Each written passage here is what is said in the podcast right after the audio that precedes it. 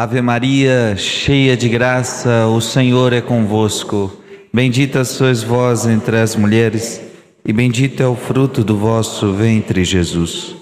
Santa Maria, Mãe de Deus, rogai por nós, pecadores, agora e na hora de nossa morte. Amém. Que alegria estarmos juntos nesse retiro. Hoje estamos no 25 dia dos nossos 40 dias com São Miguel Arcanjo. Você que está com o livro Vencendo as Raízes do Mal, estamos na página 163. 163. Vamos meditar com Frei Luiz de Granada, esse que vocês já estão conhecendo um pouco. Nós já falamos sobre todos os pecados capitais, mas agora vamos voltando a eles e vamos vendo como libertar-nos deles. Virtudes, vamos começar a estudar virtudes para nos libertar destes pecados. Então hoje vamos voltar ao tema da luxúria.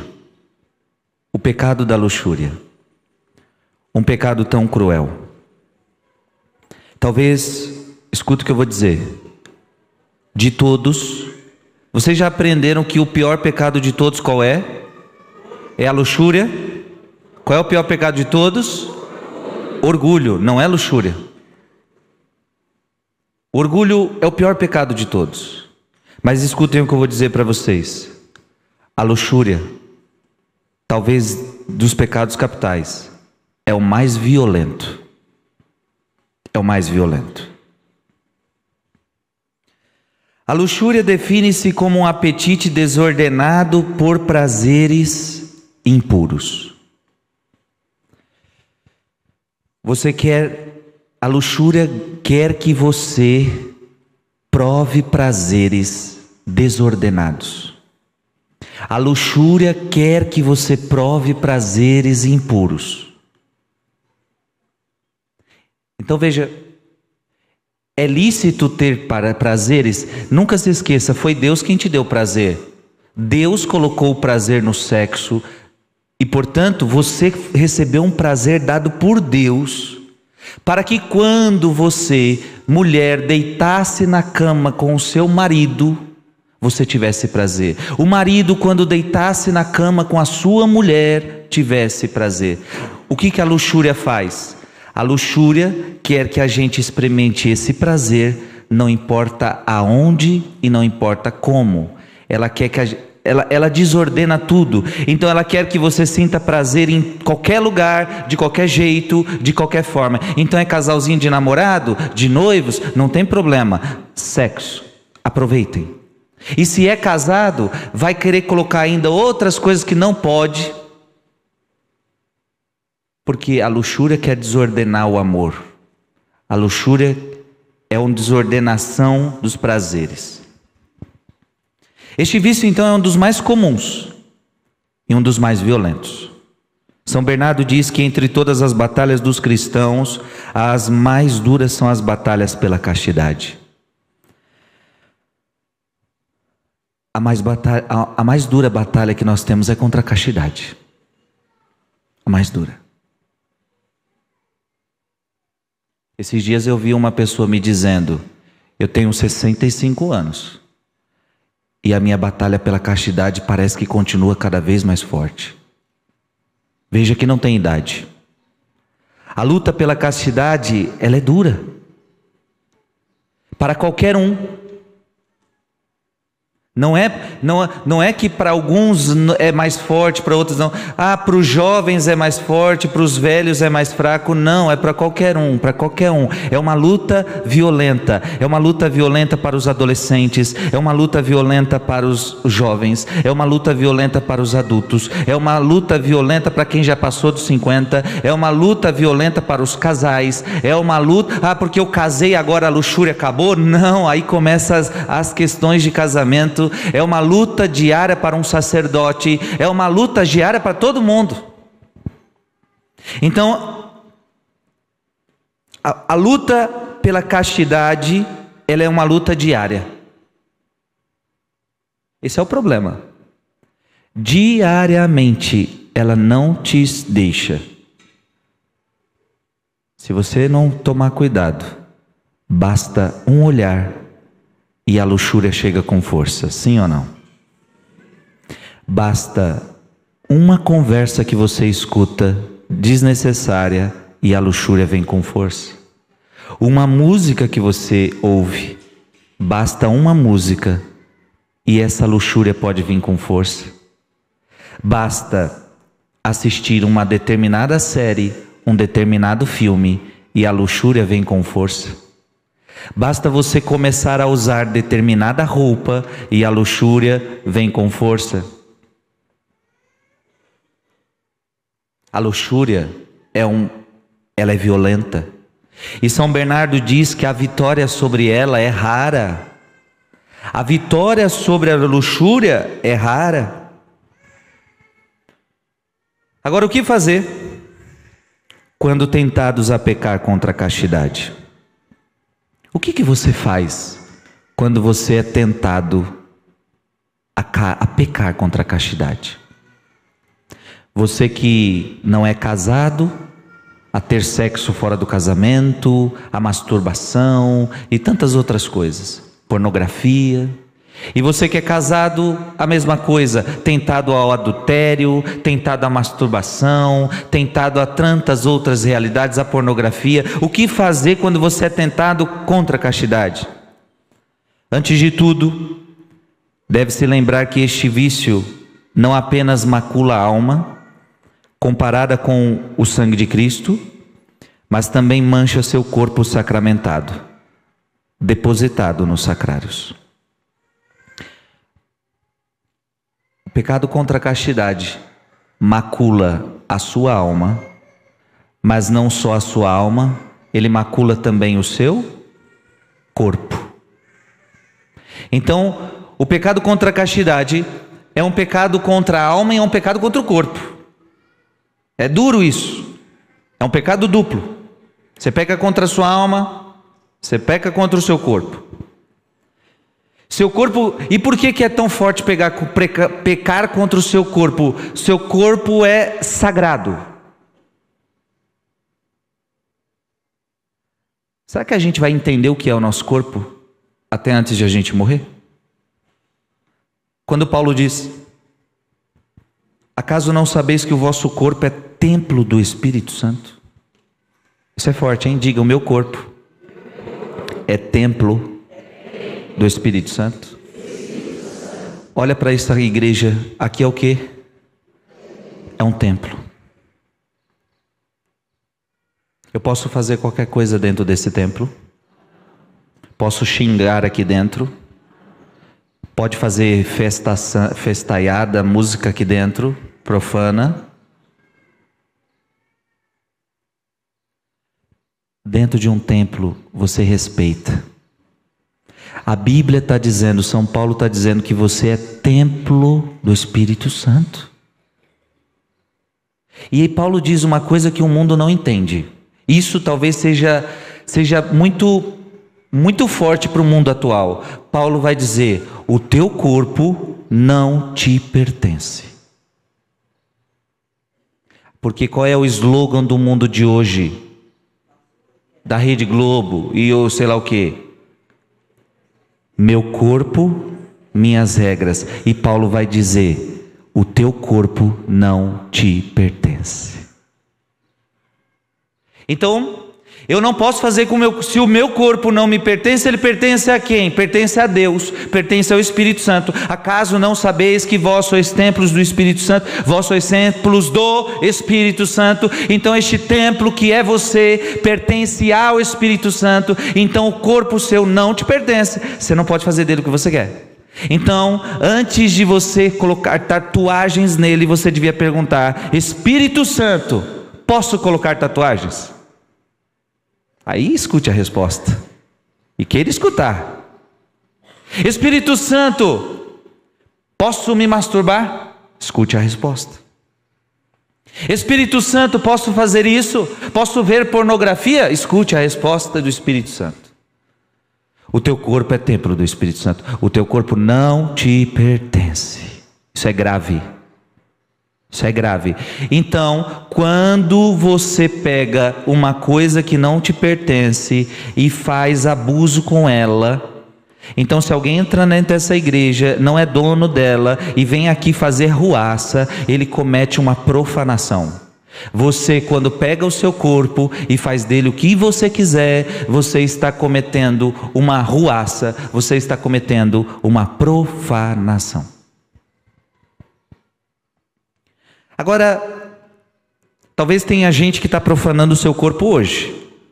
Hoje você está vivendo uma vida luxuriosa, uma vida de pornografia, uma vida de pecado, uma vida de sexo fora do casamento, uma vida de masturbação, uma vida toda desordenada sexualmente falando. Mas talvez você diga assim: ai, eu, graças a Deus, consegui me libertar. Mas e o tanto que você já fez? Quando você era jovem, adolescente, em outras fases da sua vida. É preciso sempre fazer penitência, também pelo que um dia você fez. Imagine a gravidade de macular e profanar o templo em que Deus habita. Acabei de falar sobre isso. É uma gravidade muito grande. Diz no São Paulo: fugir da fornicação, fugir da fornicação. Qualquer outro peca, pecado que o homem comete é fora do corpo. Mas o impuro peca contra o seu próprio corpo. Lembremos que este pecado não acontece sem colocar muitos outros em situação de escândalo e na hora da morte, isto é, é o que mais fere a consciência. Olha que forte isso. O pecado da luxúria é o que mais fere a nossa consciência. Já aconteceu isso com você quando você cometeu um pecado da luxúria, você ficou com a consciência muito pesada? Sim ou não? Sim pode cometer qualquer pecado da luxúria, terminando de fazê-lo. Você pode até sentir prazer na hora. Você está ali, ó, se masturbando, você está ali fazendo sexo indevido, você está ali vendo pornografia indevida. Na hora você está com prazer, na hora está tudo gostoso. Termina aquilo, você vê um peso enorme na sua consciência. Fiz o que não devia ter feito. Então é um dos pecados que mais deixa a consciência pesada. E é talvez por isso que as pessoas acham que é o maior pecado de todos. Não deixa de ser grave. Não deixa de ser gravíssimo. E muitas vezes pecado mortal, viu? Fazer sexo fora do casamento, pecado mortal. Por que, que uma pessoa que mora junto, por que, que você que mora junto, você que mora junto, você está no pecado da luxúria, tá? Você é um luxurioso. Você é uma luxuriosa. Por que, que você mora junto, que mora junto, você não pode comungar no Jesus no Santíssimo Sacramento? Porque você está no pecado gravíssimo e esse pecado se chama luxúria.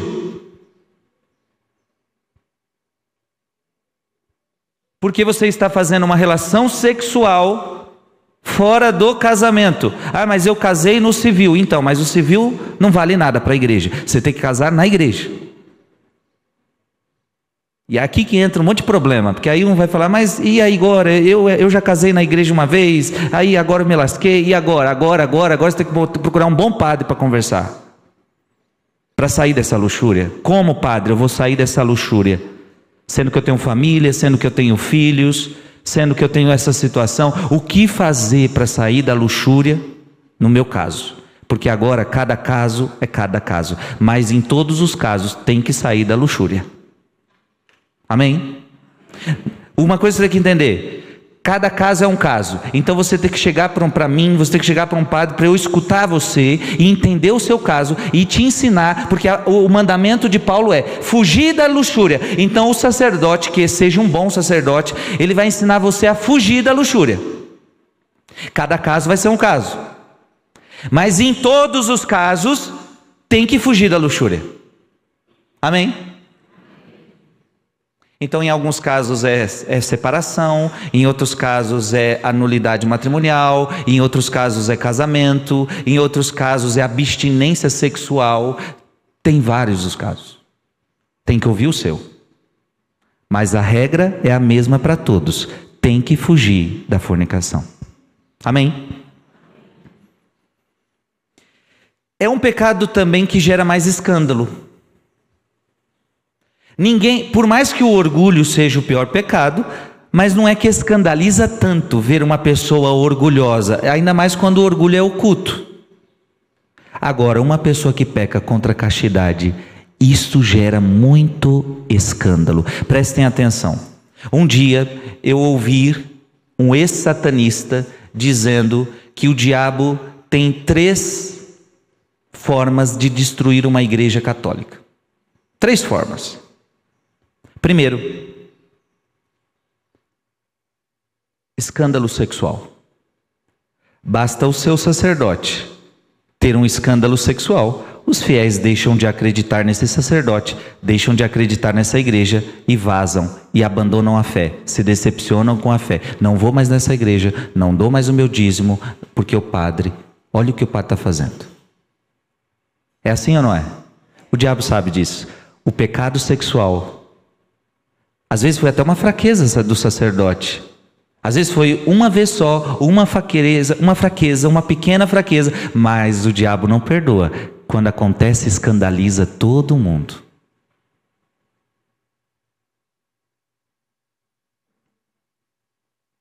Depois o ex-satanista falou que o que destrói a igreja é escândalo financeiro e escândalo de fofoca. Mas eu quero pegar então o primeiro, escândalo sexual. Ele gera escândalo. Se você que é casado trai o seu esposo, trai a sua esposa, e isto vira notícia, vai gerar o quê? Escândalo. Todo mundo que cai na castidade alguém, e, e isso vaza, gera escândalo. E o diabo ama esse escândalo. Porque muitas vezes você peca, peca no privado. E ninguém fica sabendo. Mas o diabo ele quer ir além, ele quer que alguém saiba, ele quer que isso vaze, porque vazando, além de já ter feito vocês dois pecarem, ou você sozinho pecar, ele agora, com, com o escândalo, vai fazer muita gente duvidar de Deus, vai escandalizar muita gente. O seu pecado pode escandalizar muita gente.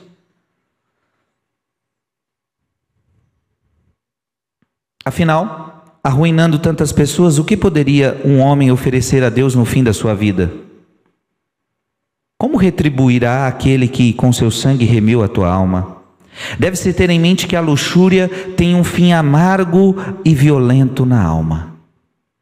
Isso é certo. Preste atenção, isso é certo.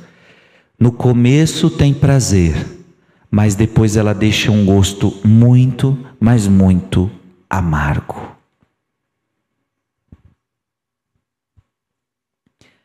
É muito fácil entrar na luxúria. É ou não é? É muito fácil. A gente entra com muita facilidade. Repito, basta um, um, comercial, basta uma série, basta um filme, basta uma música, basta um olhar, basta uma amizade, basta um toque, basta um abraço malicioso, basta qualquer coisinha. A gente entra muito fácil na luxúria. Mas agora escuta essa: é difícil sair dela. Depois que você entra, é difícil sair. A pessoa perde a sua virgindade, ela experimenta a relação sexual, ela, ela entra com facilidade e agora sairá com muita dificuldade. Depois que experimentou a primeira vez, depois que experimentou o prazer que é, não vai querer mais deixar. É terrível, não é esse pecado, gente? É terrível. É muito fácil entrar na luxúria, mas muito difícil sair dela, diz o sábio. A meretriz é uma fossa profunda e a, e a entranha um poço estreito. Então, quem entra no pecado da luxúria, entra na fossa, entra num poço profundo. E, e entrar no poço é fácil, agora vai sair do poço. Vai ficar lá igual uma vaca atolada. Tem hora que tem que chamar o guincho para tirar você desse pecado da luxúria. Tem casamento sendo destruído. A mulher fala para o marido: Eu não quero mais que você veja pornografia. Ele não consegue sair da pornografia. Entrou no poço, tá uma vaca atolada lá.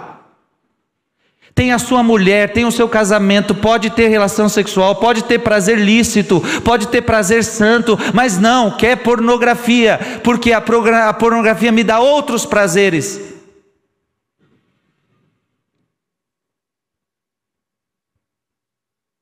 É terrível. Deixa eu falar uma coisa para você. A pornografia é igual droga. Quando você consome pornografia, a pornografia ela, ela ativa realidades no seu cérebro e elas vão gerando dopamina, vão gerando isso, vão gerando aquilo e vai te dando sensações de prazer.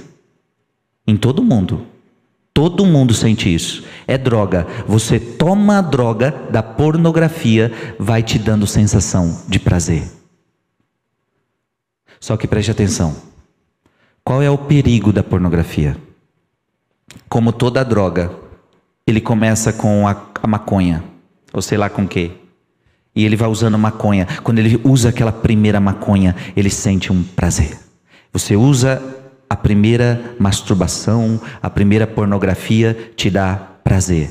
De repente você faz tanto aquilo que você já não sente mais tanto prazer. O seu corpo se acostumou com aquele prazer. Aquela maconha já não é mais suficiente. Ele fica interessado por uma droga mais pesada. Quem vê pornografia agora, de tanto ver aquilo, precisa de uma droga mais pesada, uma pornografia mais pesada. E aí ele vai indo, ele vai indo, ele vai indo cada vez mais, porque o corpo vai se acostumando e ele precisa cada vez mais de algo mais pesado para ativar no seu cérebro a sensação de prazer. E aí você vai se arruinando, você vai se arruinando. Isso está acontecendo em muitos casais hoje, hein?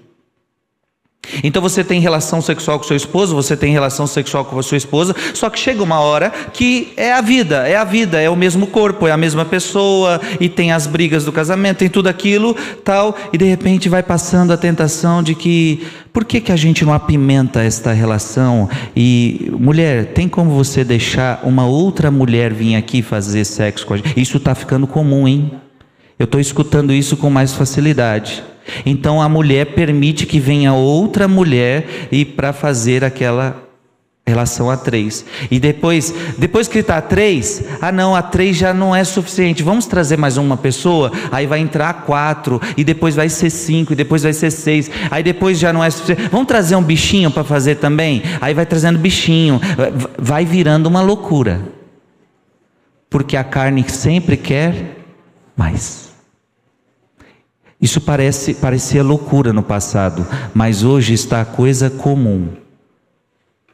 E não é que o marido está obrigando a mulher a aceitar outra, a própria mulher também quer.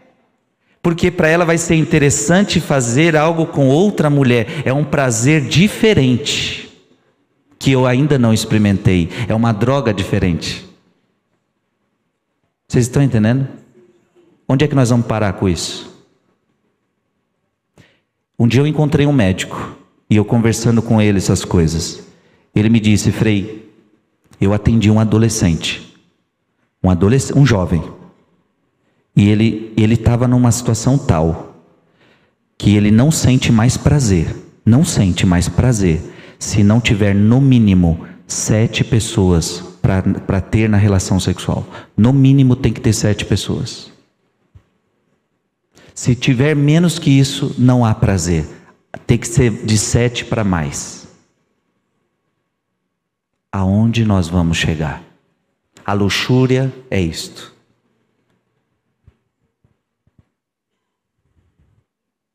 É fácil entrar, difícil sair. Não entre na luxúria. E se entrou, só a graça de Deus vai te tirar disso. Não há vício em que os homens caiam com mais frequência quando tudo vem à tona. Quem pode tirá-los do estado de vergonha?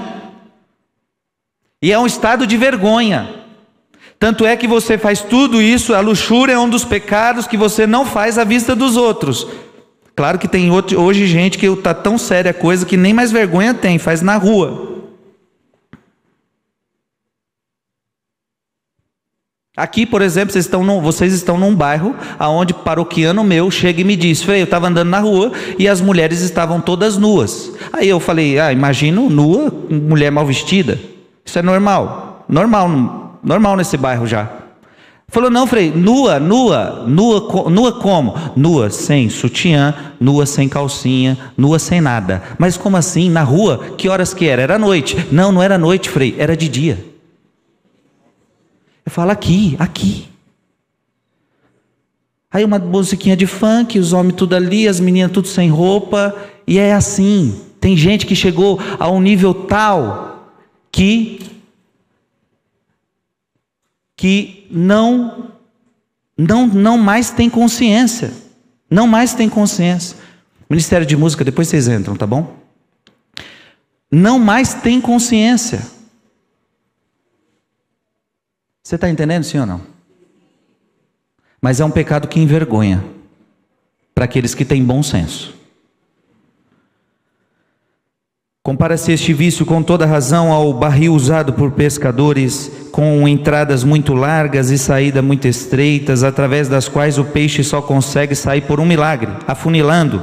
Diante disso, vê-se a multidão de peca pecadores que são aprisionados neste vício. Nele, Deus é ofendido por palavras e ações. No pecado da luxúria, Deus é ofendido. Além disso, este vício pestilento traz consigo uma multidão de outros pecados. Lembra o pecado capital, todos eles têm filhos. Arruína a nossa reputação. Se você entra nesse pecado, pode arruinar a sua reputação. A coisa mais bela que temos, nenhum vício é mais fétido e infame, debilita as forças. A luxúria debilita suas forças. A luxúria destrói a sua beleza. A luxúria tira a sua disposição. A luxúria estraga a sua saúde. A luxúria arruína o frescor da juventude. A luxúria apressa a chegada de uma velhice cheia de feiura e entorpecimento. O vício sexual afasta o homem de todos os exercícios e estudos devotos. Quem é muito luxurioso não gosta de estudar, não gosta de rezar rompe a sutileza do seu raciocínio, tornando-o primitivo no entendimento, submerge no lodo do prazer carnal, fazendo-o viciado em só falar e pensar em imoralidade. Quem está no pecado da luxúria só pensa em moralidade, só pensa pornografia, a sua cabeça é só pornografia, pornografia, pornografia, pornografia, está no ponto de ônibus, pornografia, está em casa, pornografia, está no trabalho, pornografia, só pensa por pornografia. É um vício cruel. Vai falar com alguém, só sai palavras maliciosas. Na juventude, por causa do vício, o homem se torna enlouquecido, na velhice se torna miserável. Na juventude, a luxúria torna os jovens enlouquecidos, ficam loucos por prazer sexual na velhice miseráveis. Gente, dá dó. Dá dó de ver quando a pessoa está no pecado da luxúria. Dá dó de ver como o diabo estraga essa pessoa. E ela vai perdendo até o amor para consigo mesmo. Ela já não sabe mais o que é amor, não sabe o que é se amar. Ela está escrava de um prazer escrava. Mas não é só isso. Como se não bastasse todo o estrago que esse vício causa, o homem, por causa dele, pode perde todos os seus bens e riquezas. Não há tesouro que o vício sexual não possa consumir em pouco tempo. Todos os tesouros da sua alma serão destruídos pelo pecado da luxúria. A luxúria e a gula estão muito próximas, ajudando-se mutuamente. Percebe-se, por exemplo, que os homens viciados em sexo geralmente são viciados também na gula. Então, quem gosta de sexo, gosta da gula, gosta da bebida, a bebida também é gula, o embriagar-se. Quantas pessoas caem na gula, ou melhor, quantas pessoas caem na luxúria por causa de um copo de cerveja? Quantas pessoas caem na luxúria porque enchem sua cara de vinho? Perdem a razão e se entregam aos vícios. Quantos bebem para criar coragem? Ainda fala assim: eu tenho que beber para criar coragem. Porque a coragem do quê? De fazer as besteiras da vida? Sem vergonha.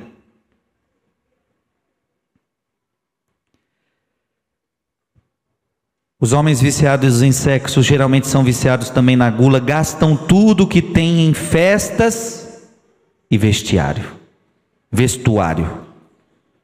Então os homens luxuriosos gostam de festas.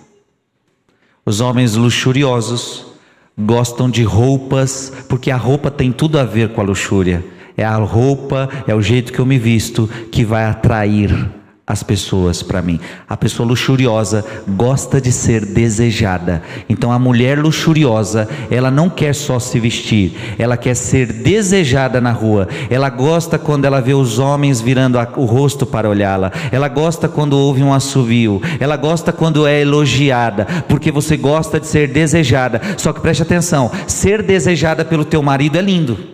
Você se vestir até sensualmente para o seu marido, ó, maravilhoso. Aconselho, mulheres se vistam de um jeito atraente para os seus maridos. Ótimo, ótimo, parabéns. Agora, ser atraente para todos os homens que você passa na rua, isso é pouca vergonha da sua cara. Porque você está fazendo com que outros homens que não é o teu marido te desejem. Está errado.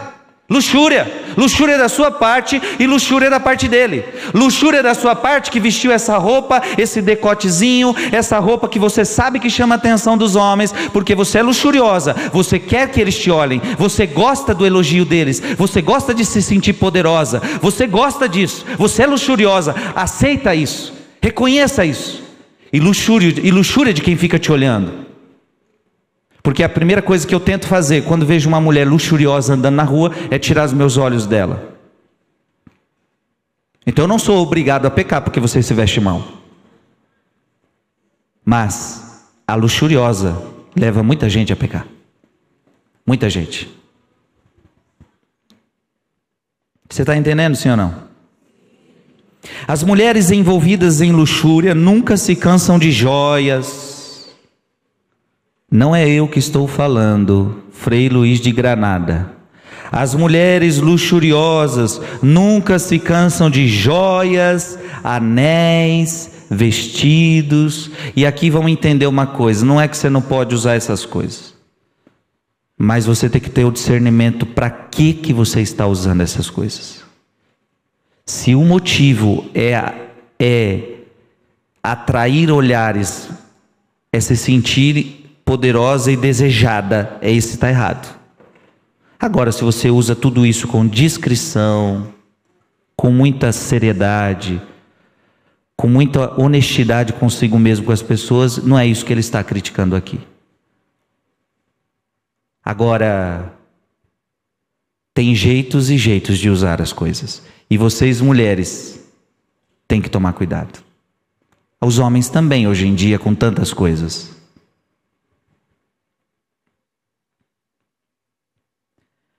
Mais amam as coisas que possuem do que as pessoas que lhes dão as coisas. A exemplo disso, temos o filho pródigo que desperdiçou todos os seus bens herdados. Filho pródigo, luxurioso.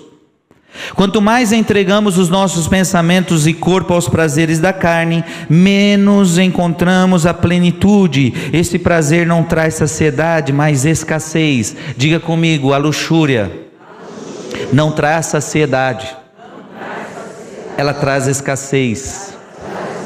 Aprende, quanto mais você dá o que a luxúria quer, quanto mais você dá o que a luxúria quer, quanto mais prazer você dá para ela, você acha que você vai saciar sua alma? Você acha que você vai saciar seu corpo? Não, mais ele quer, mais ele quer. Então, quanto mais você dá, mais escassez você tem. Isso é forte. Isso é perigoso.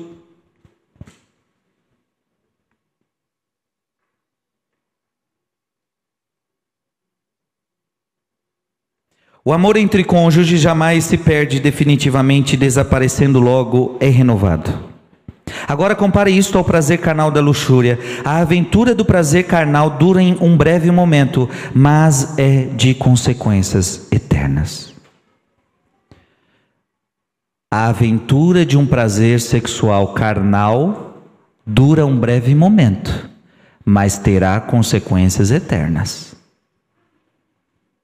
Você pode ter tido um ato de masturbação, um ato de pornografia, um ato de uma relação sexual fora do casamento que durou cinco minutos ou dois minutos, mas esses dois minutos vão gerar para você consequências eternas, se você não se arrepender.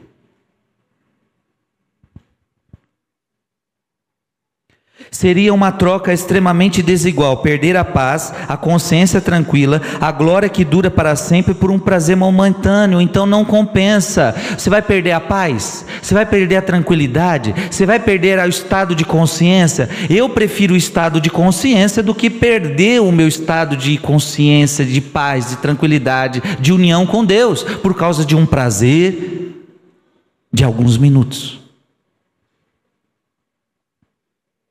De São Gregório, dura um momento o que encanta, dura eternamente o que atormenta. Dura um momento o que encanta, dura eternamente o que atormenta. Deve-se ter um grande apreço à dignidade da pureza virginal, destruída pelo vício.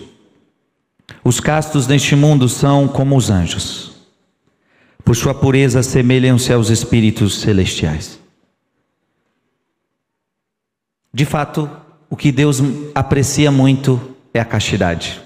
Quer saber algo que Deus aprecia é a castidade. Quanto mais casto você é, mais você se assemelha aos anjos. E Deus aprecia muito a virgindade, viu? A gente tem que começar a voltar a falar para os nossos jovens de virgindade, sim. É para casar virgem, minha filha. É para casar virgem.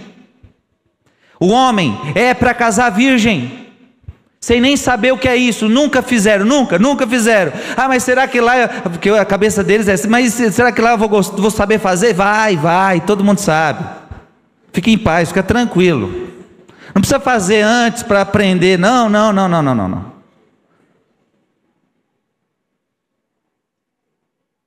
Coloque um homem e uma mulher como, como aquele famoso filme Lagoa Azul, coloca um homem e uma mulher numa, numa ilha e volte daqui 10 anos lá.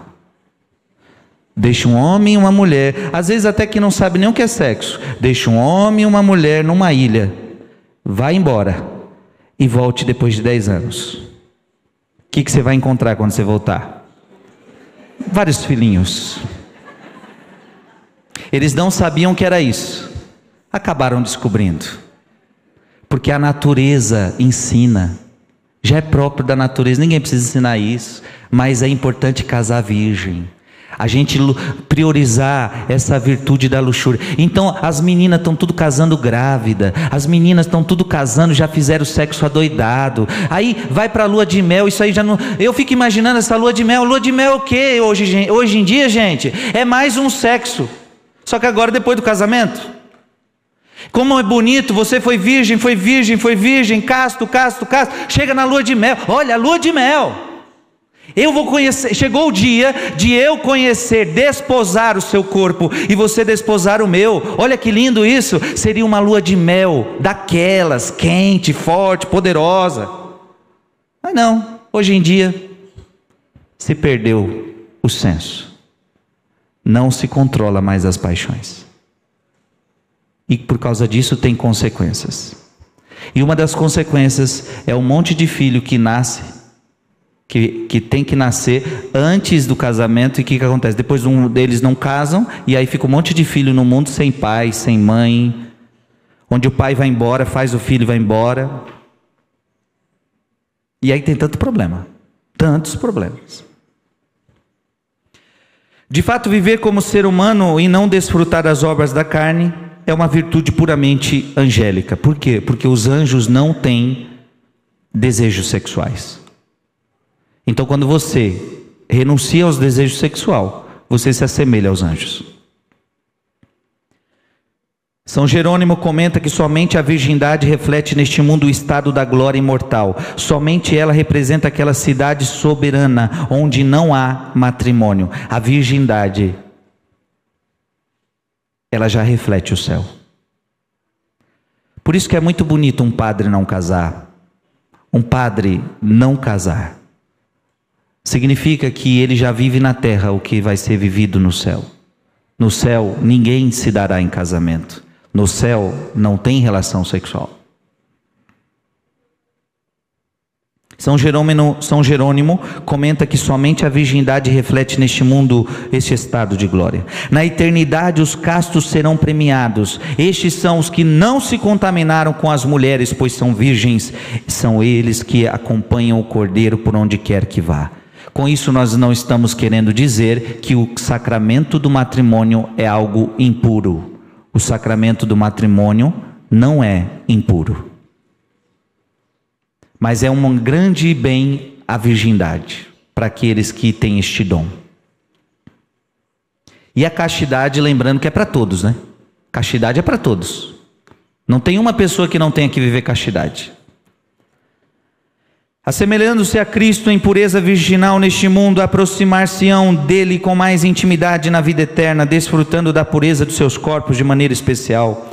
A castidade não apenas nos torna semelhantes a Cristo, mas nos torna templos vivos do Espírito Santo. Ele é o Espírito que ama a pureza. É bonito, olhe para a vida de Jesus. Qual foi o estado de vida que Jesus assumiu na terra? Ele casou-se Jesus escolheu uma mulher para casar-se, poderia ter feito, mas não quis fazer. Por quê? Ele é sacerdote.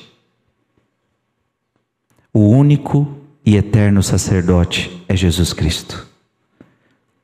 E por que, que o sacerdote não se casa? Porque o sacerdote é todo de Deus. O sacerdote é todo de Deus. Por que, que o sacerdote de hoje não casa? Não é simplesmente por uma lei eclesiástica. O sacerdote de hoje não se casa, porque a igreja foi entendendo aos poucos de que se o sacerdote é a maior identificação com Cristo que existe na terra. Se o sacerdote é persona Christi e se Cristo assumiu uma vida de castidade completa, então o sacerdote assim também viverá nesta terra, imitando aquele sacerdote. Amém. O sacerdote se configura a Cristo até no estado de vida que Jesus abraçou. Então, por que, que o Frei Gilson não, não se casa? Porque eu me configurei a Cristo, sacerdote. O homem que se envolveu na luxúria deveria, após seu desastre, temer o perigo de cair novamente. Deveria voltar-se para as boas obras com mais fervor, sabendo que é merecedor de castigo pelo seu pecado deve fazer penitência, deve fazer. Você que caiu na luxúria, e agora eu digo: se você cair, se você cair na masturbação, se você cair na, na, na, prostituição, se você cair no adultério, se você cair no sexo fora do casamento, se você sair, cair na pornografia, veja, veja, arrependa-se. O que, que eu tenho que fazer agora? Arrependa-se. Vai buscar o confessionário, faça penitência. Vai fazer obras de caridade para reparar o seu erro, para reparar o seu pecado, mas não fique prostrado Caiu, arrependa-se. E se você cair toda semana, vá se confessar toda semana. Se algum padre dizer para você, mas você não pode se confessar toda semana, mas padre, caí no pecado mortal, como não vou me confessar toda semana? Por favor, me confesse. Só me confesse. Porque tem, infelizmente tem, uma, tem um, um, uns padres que a pessoa vai lá confessar um pecado mortal. Não, mas está aqui toda semana. Sim, estou aqui toda semana porque caí no pecado mortal. Eu preciso de perdão. Me dê sua absolvição. Você só precisa da absolvição desse sacerdote. E diga isso para o padre: Padre, cometi um pecado mortal. Você quer que eu fique no pecado mortal? Infelizmente, não queria pecar toda semana, mas pequei, me arrependo. Me, me perdoe, padre. Me confesse, padre. E padre, com muito carinho, confessa essa pessoa.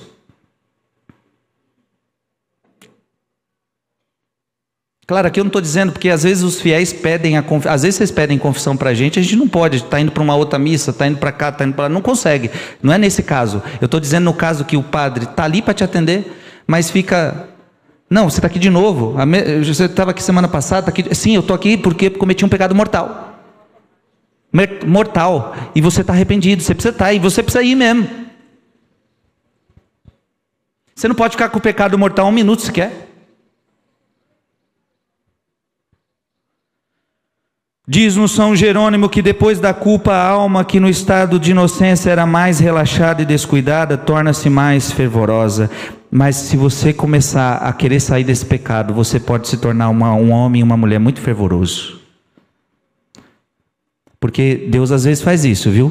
Uma pessoa que viveu muito na luxúria, viveu muito na luxúria, viveu muito na luxúria, mas quando Deus levanta essa pessoa e ela consegue sair disso, ela fica uma alma muito fervorosa muitas vezes. Levando em consideração que, mesmo diante dos seus pecados, Deus o preservou, o homem deveria tomar cuidado para não voltar ao mesmo estado, tornando-se pior do que antes. Amém? Deu para entender sim ou não? Conselhos contra a luxúria. Em primeiro lugar, resista no início da tentação. Você vai ser tentado se você ficar conversando com a serpente, você vai entrar na lábia. Não pode bater papo com a serpente, gente. Então veio, por exemplo, veio um pensamento de pecado, veio uma pornografia na sua cabeça. Você não pode ficar ali. Ah, eu vou ficar pensando, mas não vou cair no pecado. Eu vou resistir, eu sou forte, isso aqui é tranquilo. Não, se você ficar alimentando, alimentando, alimentando, dialogando, dialogando, você não vai aguentar. Fica conversando com a serpente para ver se você dá conta. Se reconheça fraco. Com a luxúria, se reconheça fraco. Quando o inimigo não é repelido no início, ele cresce. Então, se você não manda ele embora no começo, ele começa a crescer. O que era uma serpente começa a virar um dragão. Ele começa a crescer. E ele se empodera. São Gregório diz: depois que a doçura do prazer se apodera do coração, ele não o deixa pensar em outra coisa senão naquilo que lhe dá prazer.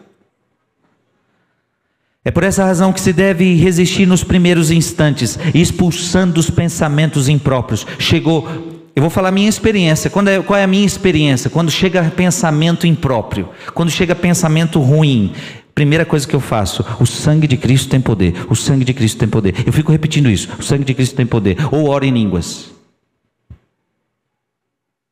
E é batata. Ou pego o meu rosário para rezar. Fazer alguma coisa. Se você ficar lá ouvindo pensamento, ouvindo pensamento, já era, você vai cair. Chegou pensamento impróprio, você tem que tomar uma atitude, manda isso embora. Quando eu digo sangue de Cristo tem poder, tomando, vai-te embora daqui, seu Satanás. É isso que eu estou dizendo. O sangue de Cristo me lavou, o sangue de Cristo me purificou. Assim como a madeira abastece o fogo, os pensamentos fazem o mesmo com os desejos. Se os desejos são bons, acenderão o fogo da caridade. Então, quando seus desejos, seus pensamentos são bons, quando seus pensamentos são bons, acende em você o fogo da caridade. Quando seus pensamentos são ruins, acende o fogo da luxúria. Ah, tem gente que está cheio do fogo da caridade, quer fazer o amor ao próximo, quer amar as pessoas. Tem gente que está cheio do fogo da luxúria, só pensa porcaria.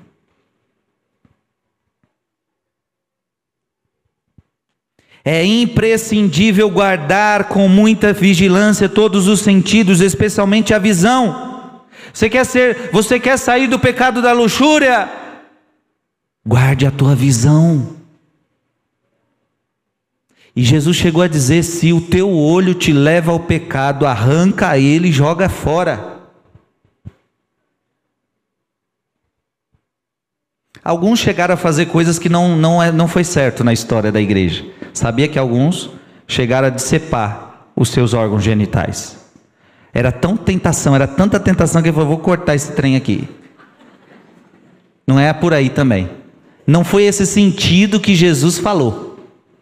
Jesus falou que é para cortar a, por mortificação, renúncia.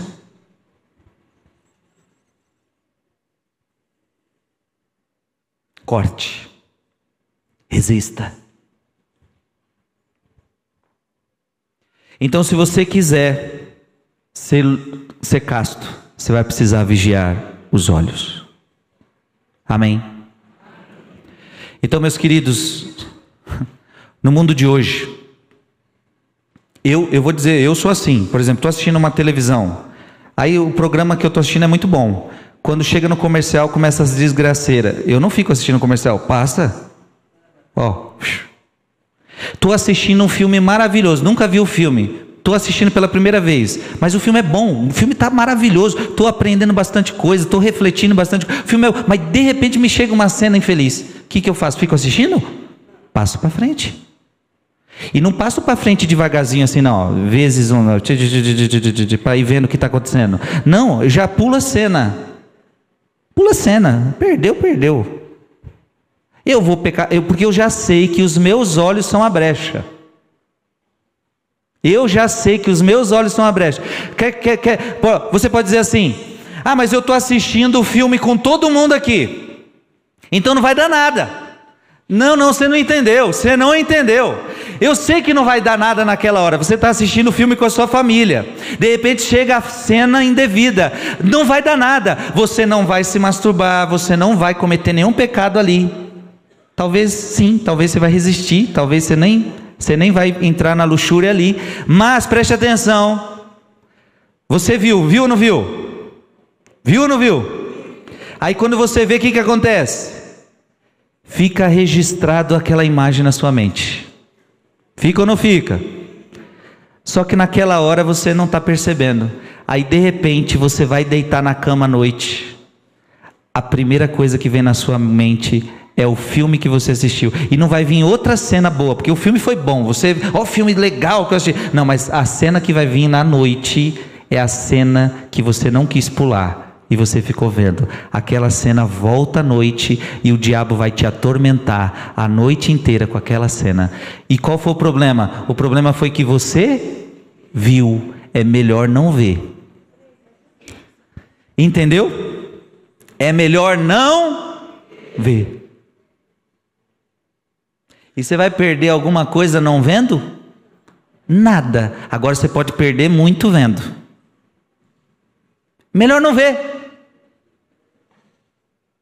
Então, por exemplo, você vai assistir um filme, aí o, quando muitos filmes, coloca lá na indicação, um filme X, tal, tal, tal, violência e não sei o que, vai colocando essas coisas, né?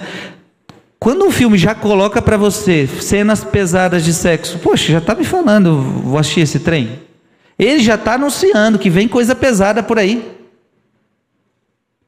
Porque tem uns que não avisa, e aí geralmente é porque tem pouquíssimas, ou quase nada, ou nada.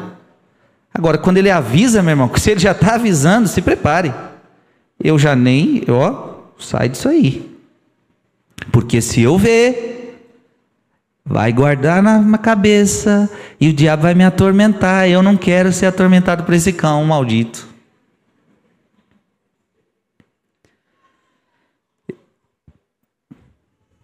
Às vezes o homem é ingênuo no olhar, fazendo com que o pecado derrube.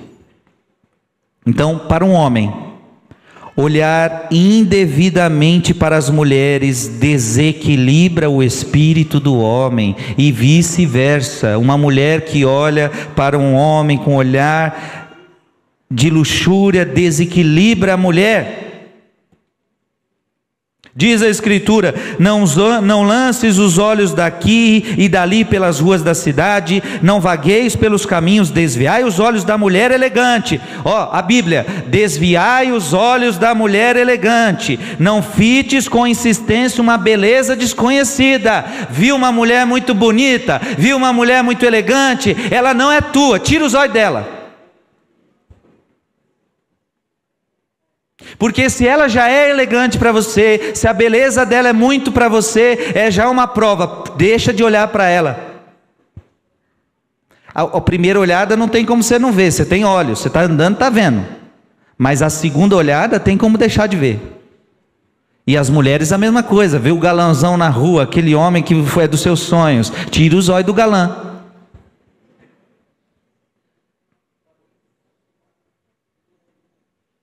Porque pelos olhos vai vir o pecado.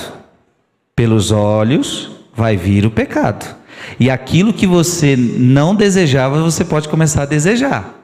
Olha como que funciona. Santo Afonso Maria de Ligório. Presta atenção. Olha como funciona. Primeiro você vê do que você viu, começa a pensar. Então você vê uma, uma mulher muito bonita, você vê um homem muito bonito, você não tira o olho, de repente você começa a pensar: nossa, mas que homem bonito. Nossa, imagina, nossa, e mulher bonita, nossa, imagina. E, e você começa a pensar. E o que você começa a pensar, você começa a vir para o coração, e aí você começa a desejar. Como é que seria eu com essa pessoa numa cama? Aquilo que um dia, uma hora só foi o olhar, passou para o pensamento, e do pensamento passou para o coração e passou para a decisão. Você está arruinado. Tudo começa com os olhos. O olhar é a janela da alma.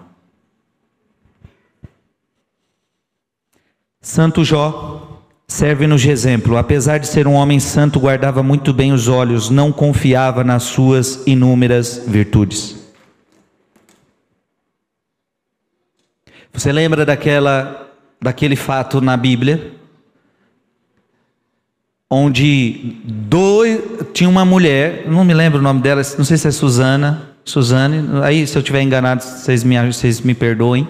Susana ia se banhar todo dia no rio ia se banhar, ia andar no jardim. Por quê? Porque não tinha ninguém. A mulher era uma mulher honesta, então ela não tinha ninguém, então ela ia se banhar.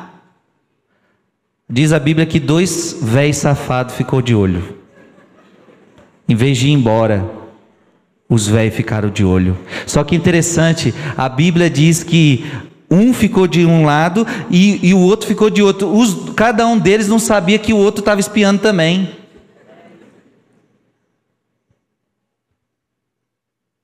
Até que na história os dois se encontram, vê que os dois estão na mesma desgraça.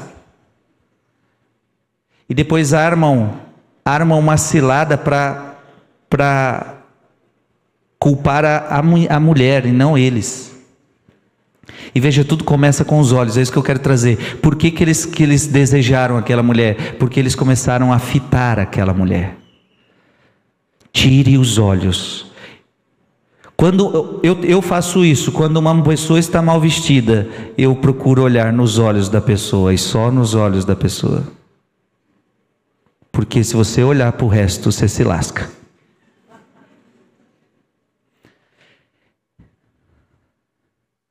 Infelizmente, nem dentro da igreja a gente tem sossego. Aqui, aqui nessa igreja, era o lugar que a gente devia ter sossego no olhar.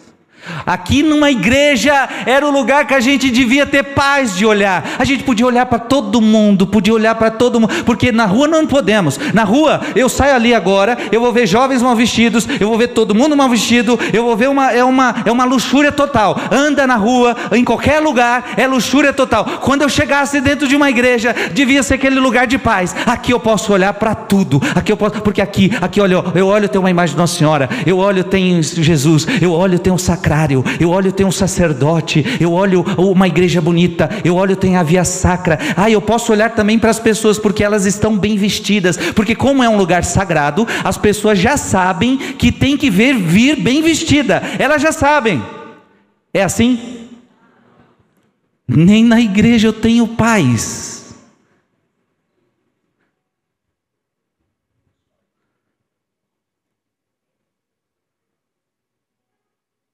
Que, que, que, onde nós vamos parar?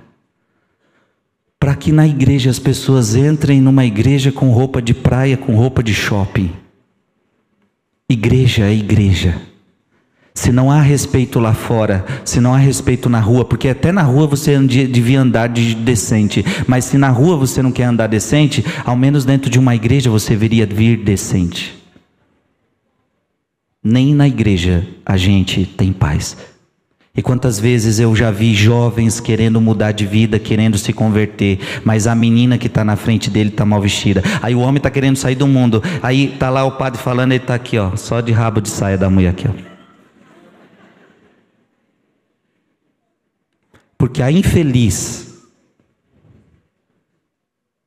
Eu não estou falando que a gente não acolhe todo mundo, a gente acolhe, mas a infeliz que já já está na igreja há muito tempo, ela não aprendeu a se vestir bem. A infeliz fica tentando.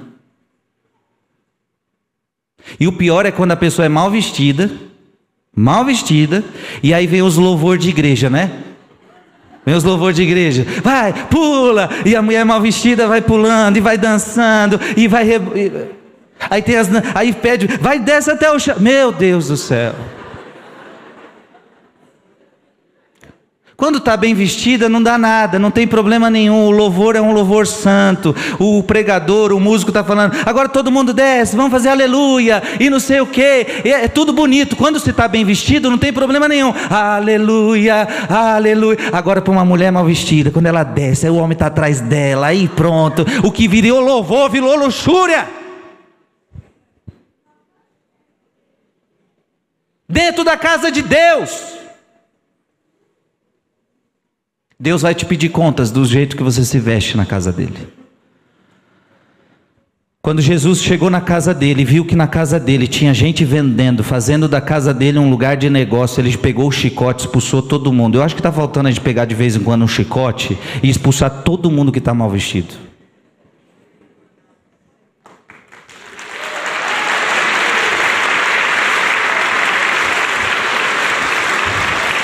Eu vou falar um, eu vou continuar falando aqui para ninguém na internet pegar esse meu, esse meu videozinho agora, me cortar e me jogar só nisso. Então já estou até falando, não me corte e não me jogue só esse trecho, para que não me interpretem mal. Mas todo mundo que está aqui está me entendendo o que eu estou falando. Tem igrejas que inclusive tem, tem placas dizendo, ó, não entra assim, não entra assim.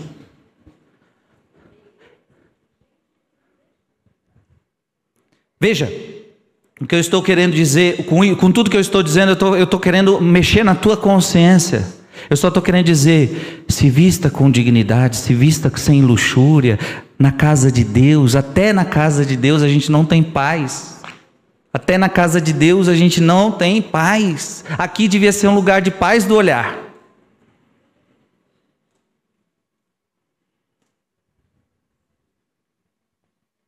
Santo Jó ou melhor, e, e, e quanto a Davi? Embora um homem santo e conformado à vontade de Deus, olhar para uma mulher foi suficiente para que o assassinato, o escândalo e o adultério entrassem na sua vida.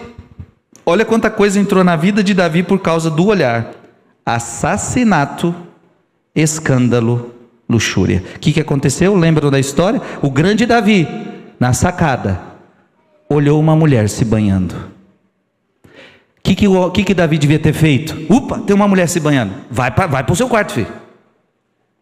Vaza daí. E você que tem poder, avisa a mulher, tira essa mulher daí, ó, dá um grito para falar que tá todo mundo vendo essa mulher aí. O que, que a Davi fez? Quietinho, que nem no celular, quietinho, no quarto quietinho. Ninguém está vendo. Aí, ó, fica admirando uma mulher nua tomando banho. Olhou demais, olhou demais, olhou demais. Ó, olhou, pensou, desejou. Davi, chama essa mulher aqui. Eu quero me deitar com ela. A mulher veio, deitou-se com Davi. Davi cometeu o pecado, adulterou a Deus em primeiro lugar. E depois, como pegou um, uma mulher de outra pessoa, para não, com medo de morrer, foi matar o marido da mulher. Coloca o marido dela no primeira linha de frente da guerra, para que ele morra logo, esse homem, porque senão eu estou na roça. Olha aí, por causa de um pecado vai vir outro, eu vou matar para esconder o meu erro. Quanta gente mata os outros para esconder um pecado que fez.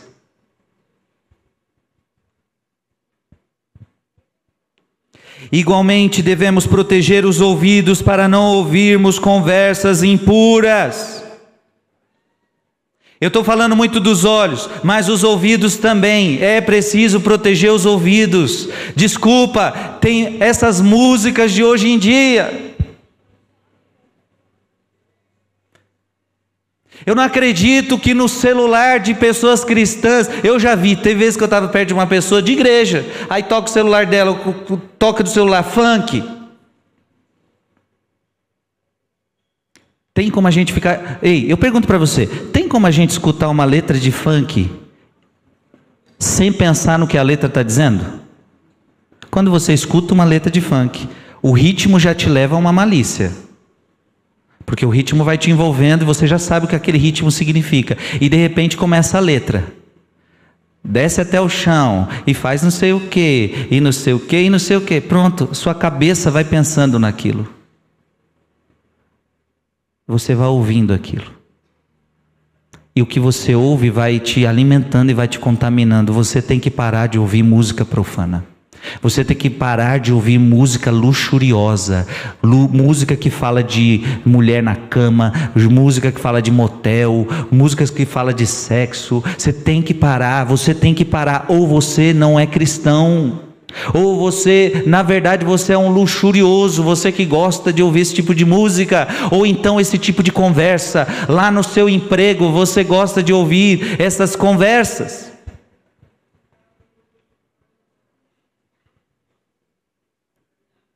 Você gosta de ficar em grupinho de WhatsApp onde só tem pornografia, por que, que você não saiu desse WhatsApp ainda? Me desculpe se eu tô num, eu não tenho WhatsApp, mas se tivesse num grupo de WhatsApp e alguém dali começa a enfiar pornografia, pode ser grupo de trabalho, pode ser grupo sério, pode ser grupo de que for. Se continuou essa pornografia, ó, tchau, vazei. Se alguém reclamar o motivo, fica só enfiando safadeza, sair e saio mesmo. Pronto. Não vai ver mais.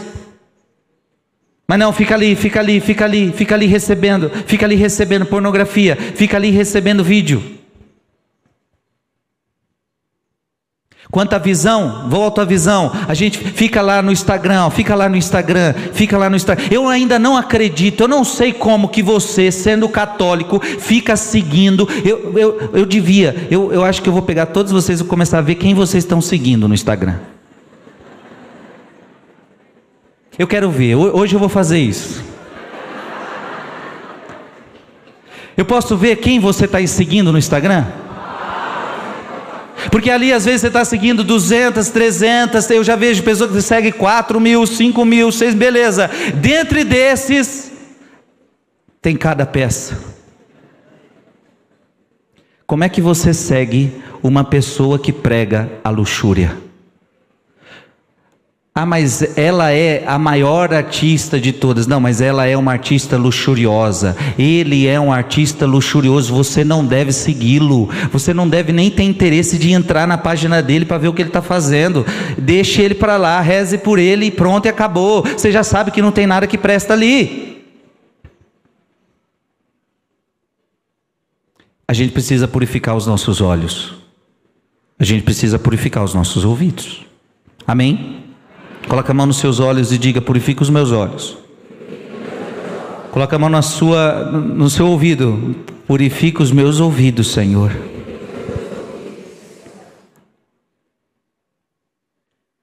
Se as, se as ouvirmos, devemos nos entristecer. Tem, tem horas que não dá para você não ouvir as porcaria. Você está lá dentro do ônibus e o cara do seu lado está ouvindo a porcaria e você tem que é obrigado a ouvir. Você está lá na sua casa e o vizinho liga no mais alto som a porcaria e você tem que ouvir. É tipo assim, o vizinho está dizendo, você é obrigado a ouvir essa porcaria. O que, que você faz? Ao menos se entristeça. Ao menos se entristeça. Por tanta vergonhice que você está ouvindo. Aquilo que se ouve com facilidade, também com facilidade se pratica. Guardemos a língua das palavras imundas. A língua mostra as afeições do homem, revela o que está dentro do seu coração, do que o coração está cheio. Quando a língua só tem pornografia, quando a língua só tem malícia, na verdade está mostrando que seu coração está cheio disso. Ei, quem fala muita malícia é porque está cheio de pornografia no coração. Tá cheio de luxúria no coração. Quando uma pessoa solta só malícia, só, só piada indecente, só palavra indecente, então ela só está revelando o que está dentro dela. Então cuidado com o que você fala.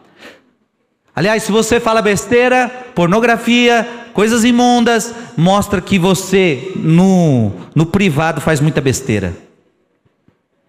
É quase certo isso, é quase 100%. Talvez raríssimas exceções. Nosso coração deve ocupar-se com pensamentos santos.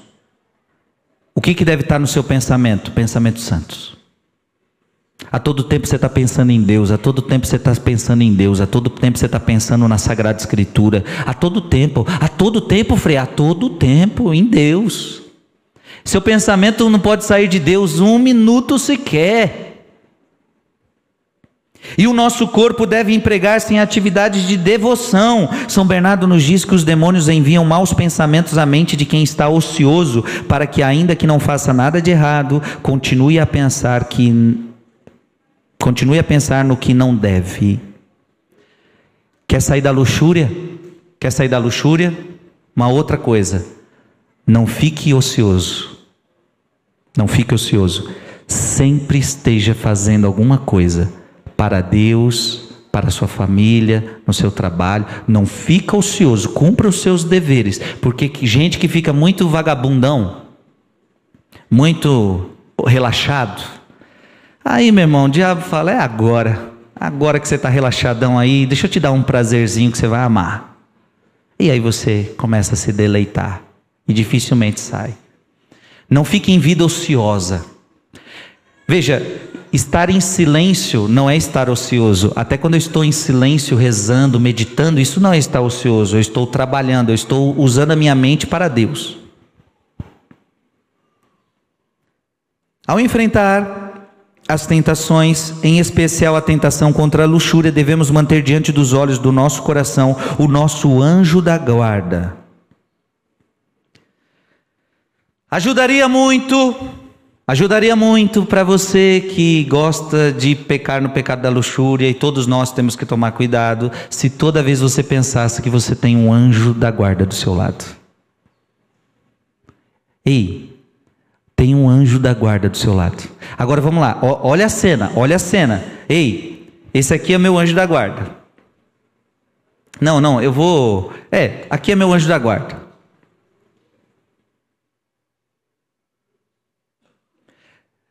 Aí você fala assim: ninguém está vendo eu vendo pornografia. E você começa no celular a ver pornografia. Quem está do seu lado vendo? Seu anjo da guarda. Aí você está lá.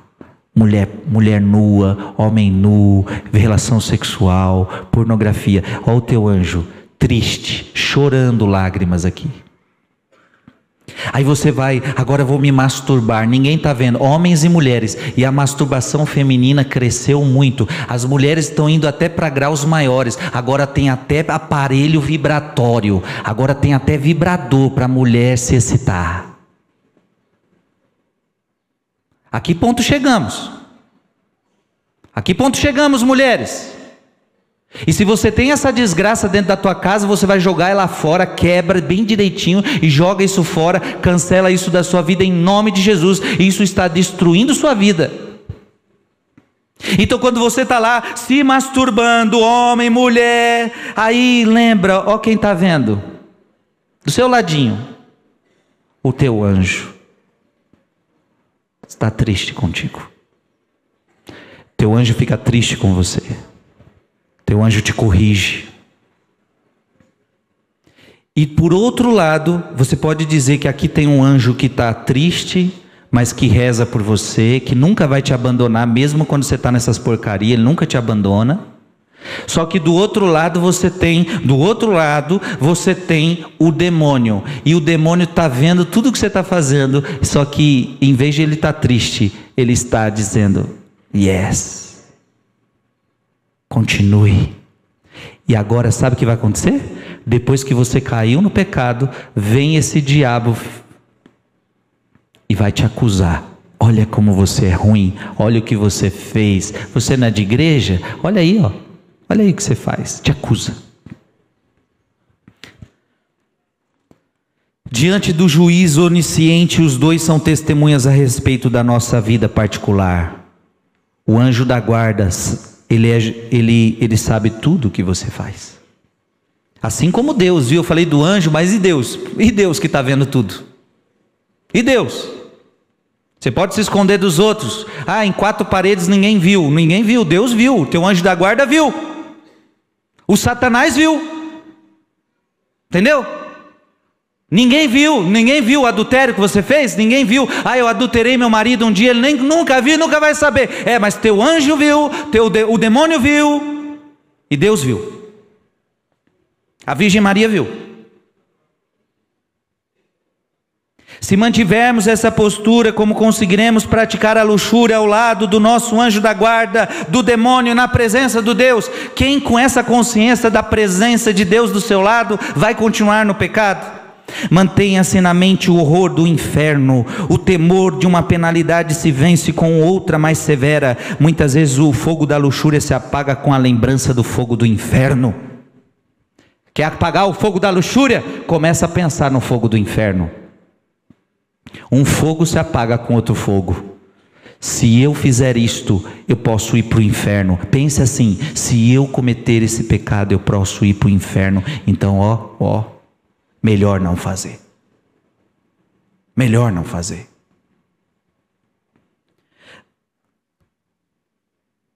Aquele que luta contra o vício da luxúria também deve evitar tratar com as mulheres a sós. Quer não quer pecar com a luxúria, grande conselho que eu te dou. Homem, nunca fique com mulher sozinho em lugar nenhum. Nunca. Eu acho muito perigoso quando um homem anda com uma mulher sozinha no seu carro que não é a sua esposa. É perigoso. É perigoso. É perigoso. Eu procuro evitar ao máximo, eu, por exemplo, eu procuro evitar ao máximo. Sempre tem que ter, eu, aqui o pessoal da paróquia já sabe, tem que ter um homem comigo no carro, não vou andar só com mulher. Ou tem que ter, sei lá, mais, mais mulheres, mais pessoas, que, que ninguém pense, para não pensar em coisa e também para eu não cair em tentação, e ela não cair em tentação. Você está entendendo? Você, quer, você não quer cair na tentação? Não fique com mulheres sozinho. Aí, ó, olha o erro dos papais. Vou falar um erro dos papais. Papais estão lá, final de semana. Aí o filhinho chamou a namorada para namorar em casa. Veio a namorada em casa. Aí, beleza, tá tudo ali na família, bonitinho, aquela coisa bonita, coisa bonita. Estamos aqui. Só que de repente, o papai e a mamãe falam assim: olha, olha, vocês aí, a, o papai e a mamãe só vamos ali no mercado, vocês ficam aí porque a gente está indo ali, já já a gente volta. Como assim? Você vai deixar o seu filho com uma namorada dentro de casa, sozinhos? Parabéns para você. Se não vir neném, é porque usaram preservativo. Estou falando besteira? O que, que você tem que fazer? Se eu fosse pai e eu tenho que sair, meus filhos estão namorando, está dentro de casa, aí tá, tá, tá certinho, tá todo mundo vendo, tá namorando com a família e tá ali junto. Ei, a gente tem que sair, meu filho, vocês não vão poder ficar sozinhos daí não. Ou vai no mercado com a gente ou zapa para fora. Aqui dentro vocês não vão ficar sozinhos não. É isso, minha gente.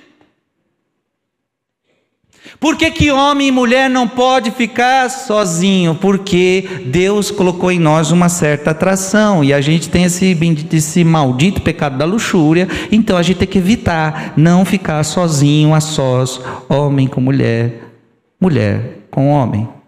Tem que evitar lá no seu serviço, dentro do carro, dentro de casa, qualquer lugar. É por isso que no confessionário aconselha-se ao sacerdote ter vidros, vai confessar no lugar público, onde todo mundo possa ver, onde não possa acontecer nada, onde tem vidro. Ou então isso, você está no lugar sozinho com alguém, então que tenha vidros, que tenha gente andando, para que você não caia em tentação e para que você não sugestione outras pessoas a pensar coisa de você. Às vezes você é uma mulher casada, o que, que vão falar de você com um homem sozinho, trancado dentro de um quarto? O que, que vão pensar? Às vezes você está lá, fazendo nada, tá tendo coisa séria, fazendo uma reunião, mas aí as pessoas de fora, ó, tá sozinho lá dentro. E isso, aí não. Aí começa a gerar o bafafá. Então tem que evitar comentário. Ah, mas eu vou viver preocupado com comentário sim. É um contra-testemunho que a gente dá. A gente tem que evitar certas coisas. Tem que evitar. E deixa eu falar, eu estou falando de homem com mulher, mulher com homem, mas no mundo de hoje bagunçado do jeito que está, se você tem atração pela pessoa do mesmo sexo, aí mudou para você. Aí você já tem que tomar cuidado com outras coisas. Todo mundo tem que lutar, minha gente. Todo mundo.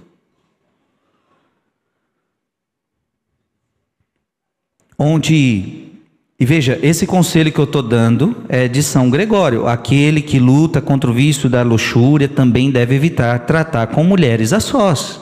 Não é conselho do Frei Gilson. Ah, o Frei Gilson é muito radical. Não, eu só leio os santos. Eu só leio os santos. Diz no São Gregório que o nosso adversário nos ataca com mais ousadia quando nos vê solitários. Quando vê você solitário. Eva estava solitária. Adão não sei nem onde estava, estava em outro lugar. Ela estava solitária, ó. É agora.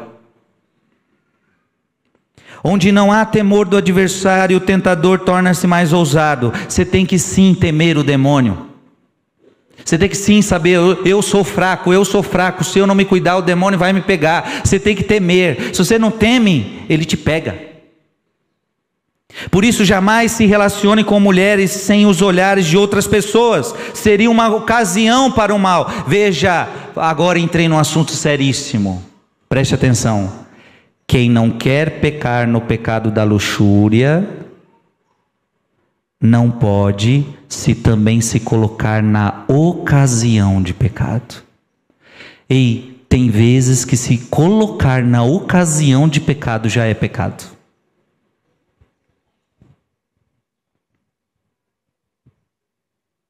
Então você sabe que aquele lugar é perigoso, você sabe que ali não é um bom lugar para vocês estarem juntos, mas mesmo assim você vai, você se coloca na ocasião. Ali vai ser um lugar favorável para o diabo. Você sabe, você sabe, você sabe que ali não é um lugar devido para namorar, mas você vai lá e namora lá. Então você sabe, então você já está se colocando na ocasião. Às vezes se colocar na ocasião já é um pecado.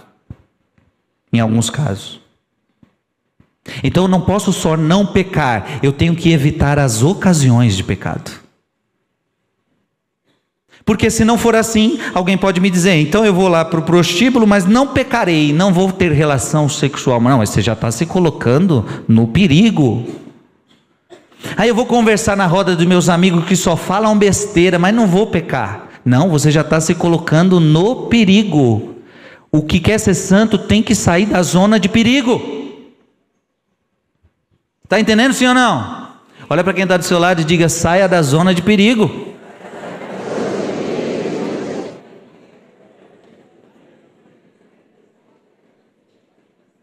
Aí, ó, você tem um contatozinho de WhatsApp. Aí a, a, a pessoa manda um WhatsApp arrochado para você, abusado. Você é mulher, aí o homem chega te provocando. O que, que você tem que fazer com uma criatura dessa? Bloqueia bloqueia na hora, me tratou com falta de respeito, ó, quando eu tinha um WhatsApp, eu fazia isso direto, me tratou sem respeito, ó, bloqueado. Às vezes me encontrava, me bloqueou por quê? Me tratou sem respeito, sua sem vergonha.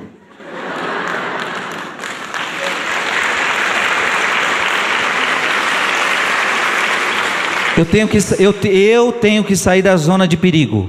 Se uma pessoa vem até mim com malícia, eu direi, então eu tenho que sair dessa zona. De... Por quê? Ah, não, vou deixar essa pessoa. Aí vai, vai, filho, vai, filho. Aí você vai começar a conversar, vai conversar, vai conversar. Daqui a pouco está enviando foto um para o outro já.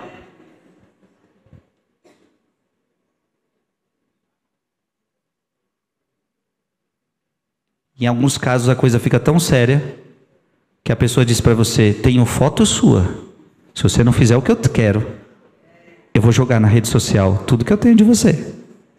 E aí a pessoa fica escrava do outro, porque tem medo de que suas fotos, seus vídeos vazem para a internet. Olha a escravidão que agora você vai viver.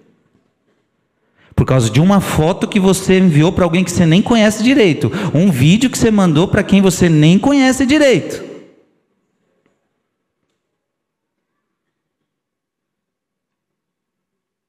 Aí você faz o videozinho lá, ah, vou fazer, eu não vou, não vou enviar foto, eu não vou enviar vídeo não.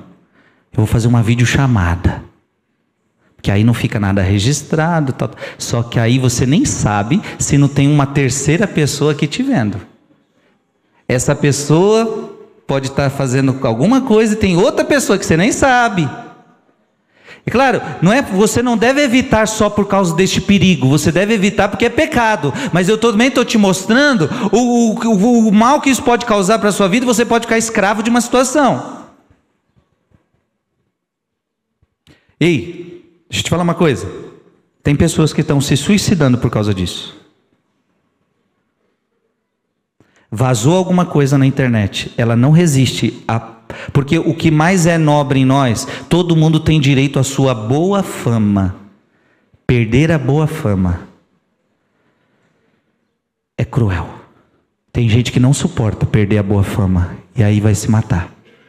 Porque você foi invadido na sua maior privacidade. O teu corpo é uma das maiores privacidades que Deus te deu. É por isso que a gente esconde por isso que a gente esconde. Por que, que eu escondo o meu corpo? Por que, que você esconde o seu corpo? Porque o teu corpo é uma privacidade. É sagrado. O que é sagrado a gente guarda. O que é sagrado é guardado. Não pode ser profanado por qualquer um. Gente, é sério ou não é o assunto que a gente está tratando?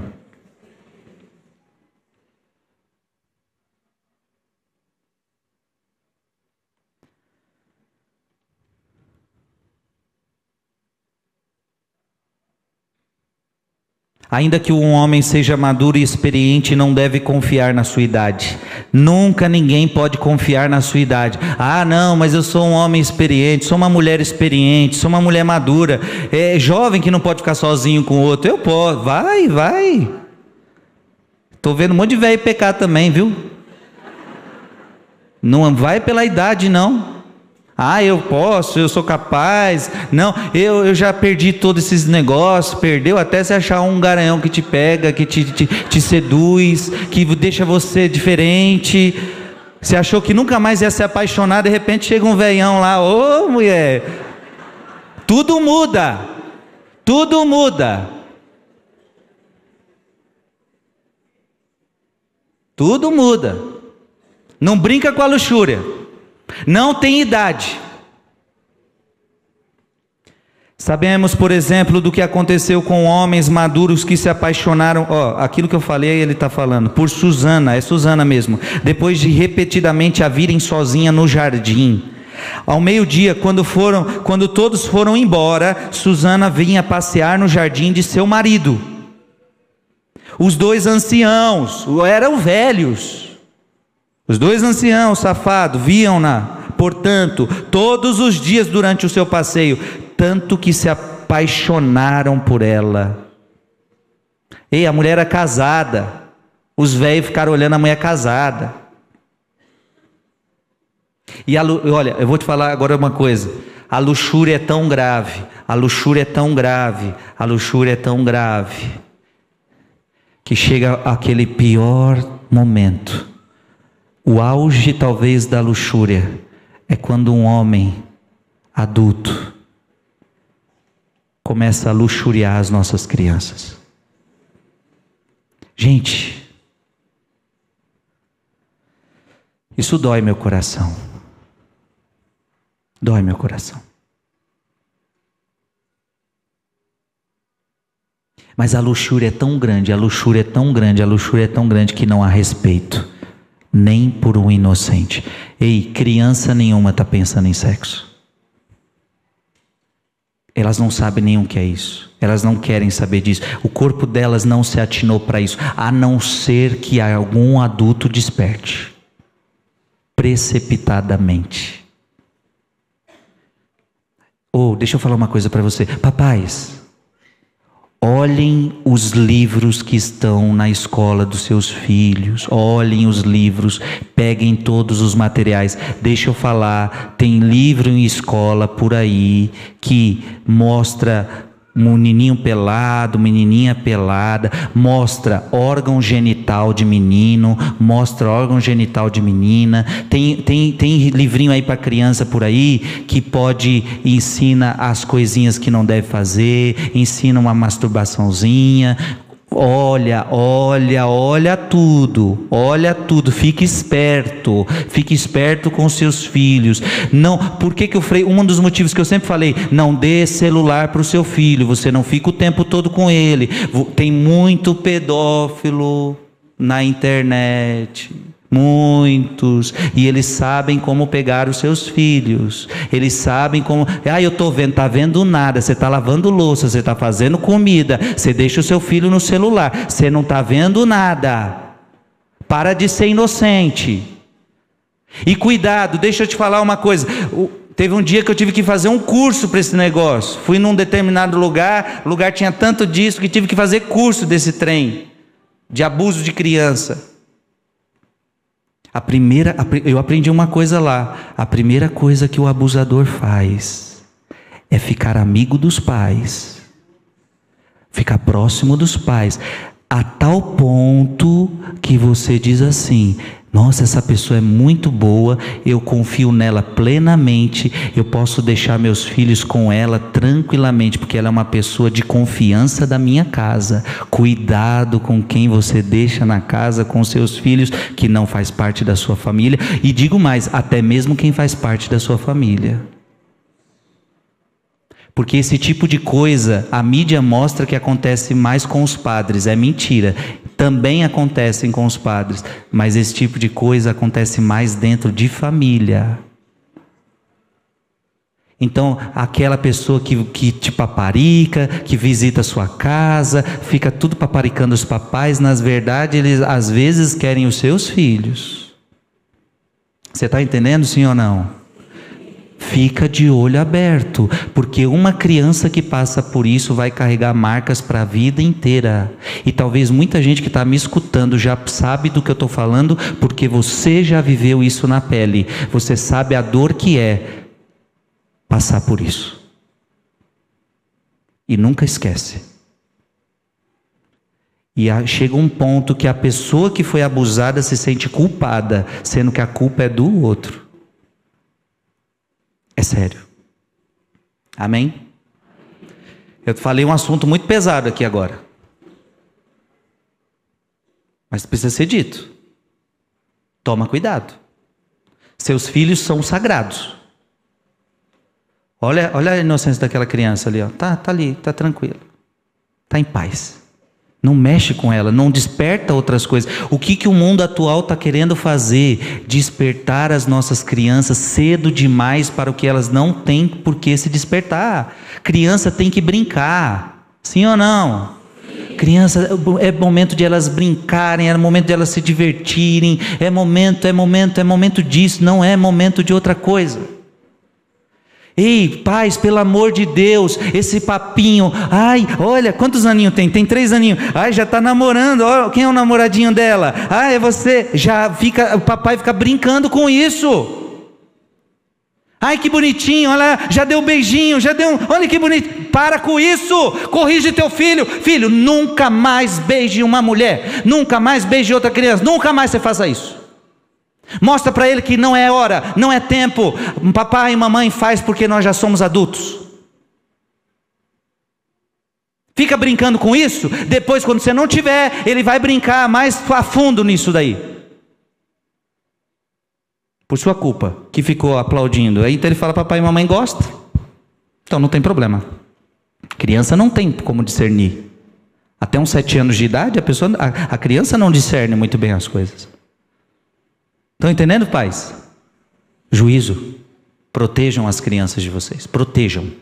Não esperem o Estado proteger. O Estado não vai proteger. Quem tem que proteger a criança de vocês são vocês. Vocês. E eu digo até mais: proteja as crianças de vocês do Estado. Por isso que eu estou dizendo, o que o Estado está dando para sua criança aprender na escola, vai procurar saber, vai ver os livros, leia livro, vai abrindo, abre página por página, vê o que está ali dentro. Pergunta para os seus filhos o que, que eles estão aprendendo.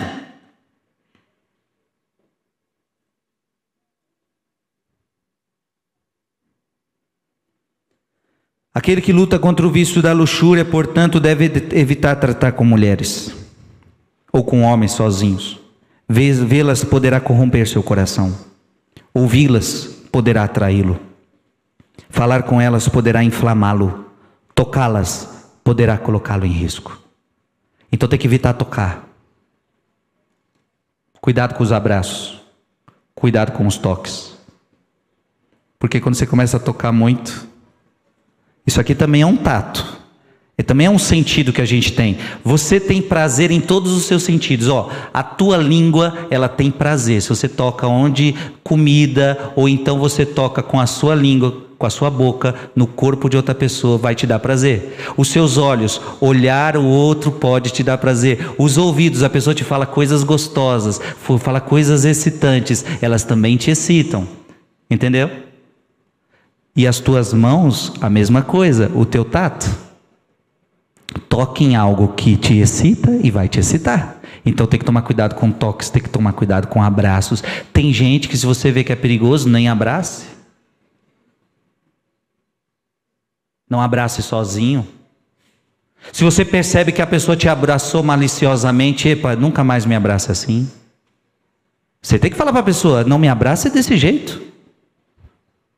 Aquele abraço que a pessoa quer sentir tudo.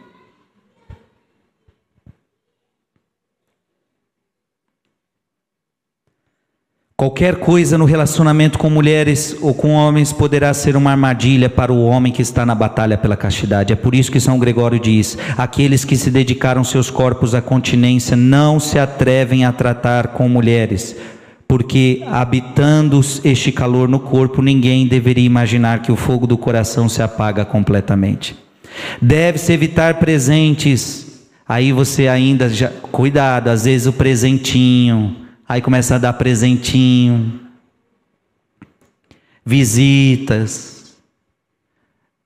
Não que não, não posso mais dar presente para ninguém, não estou falando isso. Não estou falando que você não pode visitar mais as pessoas. Não leve as minhas pregações ao pé da letra. Eu estou querendo dizer que se você tem algum, há alguma atração por um e para o outro, você sabe que há, você gosta, aquela pessoa te desperta, você gosta de estar perto dela, só que você é casado, você é casada, ou então você sabe que é uma relação perigosa, você, é, você sabe que há uma luxúria diferente dentro de você, você sabe que há um sentimento dentro de você por aquela pessoa, e de repente você começa a mandar presentinho. O que, que você quer com esse presentinho? Agradar, aproximar mais. E depois você começa a visitar. E depois você começa a trocar mensagenzinha. Essas coisas cimentam o coração a fim de inflamá-lo, são como o vento que alimenta o fogo e o desejo maldoso. Você vai alimentando, vai alimentando, vai alimentando, você vai se lascar. Está entendendo, sim ou não? Quem tem ouvidos, ouça. Se um homem ama uma mulher honesta e virtuosa, deverá amá-la. Aqui termino com chave de ouro. Se alguém ama uma mulher ou um homem, deve amar a sua alma, e não por meio de visitas frequentes, ou tratando-as com familiaridade, ou não querendo o seu corpo. Preste atenção. Como é que você sabe que alguém te ama de verdade? Você tem que ver se ele ama a tua alma mais do que teu corpo. Teu marido deve amar mais a tua alma do que o seu corpo. Todas as pessoas devem amar a sua alma, aquilo que você é, não aquilo que você pode dar. Qual é o grande perigo de uma menina, de uma mulher que entrega o seu corpo para um homem antes da hora?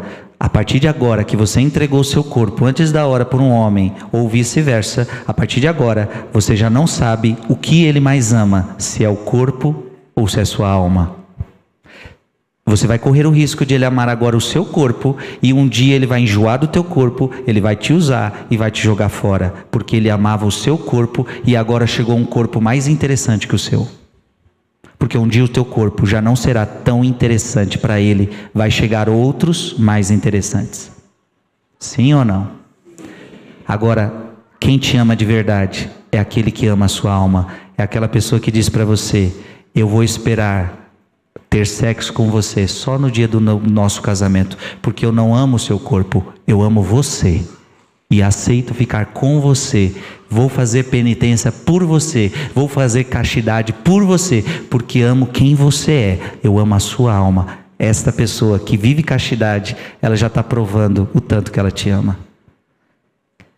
Me dá uma prova de amor. Para o mundo de hoje, prova de amor ir para cama. A verdadeira prova de amor é quem aguenta a castidade com você. Se alguém aguenta a castidade com você, um grande sinal. Case, ela te ama, ela te esperou. Se ela te esperou, é porque ela te ama.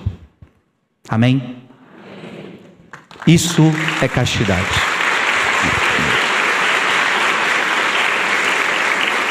São Miguel Arcanjo, defendei-nos no combate, sede o nosso refúgio contra as maldades e as ciladas do demônio. Ordena-lhe Deus, instantemente o pedimos. E vós, príncipe da milícia celeste, pela virtude divina, precipitai no inferno a Satanás e aos outros espíritos malignos que andam pelo mundo para perder as almas. Amém.